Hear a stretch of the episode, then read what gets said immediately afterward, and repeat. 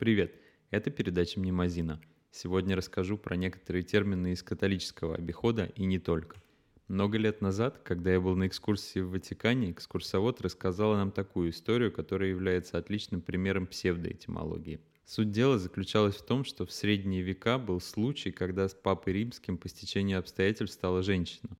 Ее судьба закончилась трагически в связи с тем, что когда она, будучи тайно беременной, проезжала торжественный обход на лошади, у нее отошли воды, и начались схватки, после чего, когда подлог вскрылся, по некоторым версиям ее забили камнями, привязали к хвосту лошади и таскали по Риму, пока она наконец не умерла.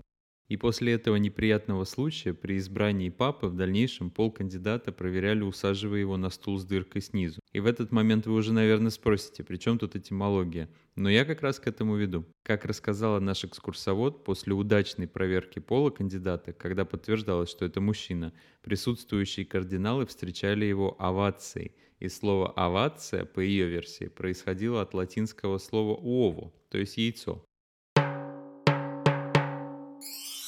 Впоследствии я много раз пересказывал эту историю в качестве анекдота, и только несколько лет назад, проверив, сильно удивился, узнав, что слово «овация» происходит от латинского слова «овацио», то есть «возрадуюсь».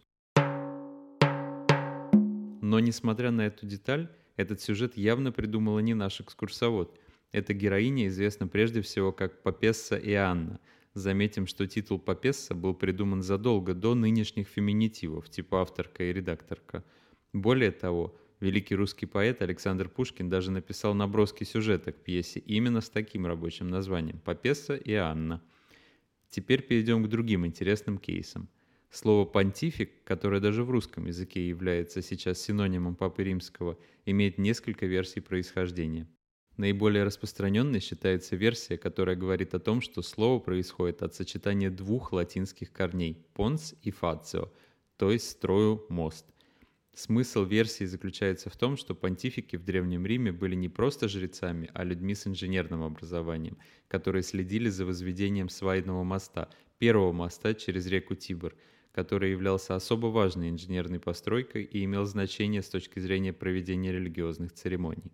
Если говорить о самом титуле «папа», то удивительным образом оно буквально означает «отец», только от греческого уменьшительно-ласкательного варианта слова «папа», то есть ровно как в русском языке. Впрочем, обращение к священникам, как святой отец или падре или батюшка, распространено во многих языках. Еще одна интересная этимология у слова «кардинал».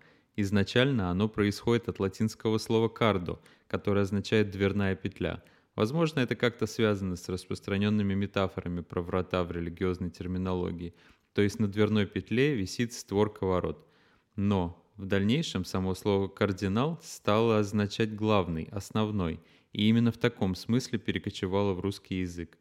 Когда говорят про какие-то изменения основополагающих вещей, говорят о кардинальных изменениях. На сегодня это все. До следующего выпуска. С вами из Осло был я, Александр Шершов. Пока.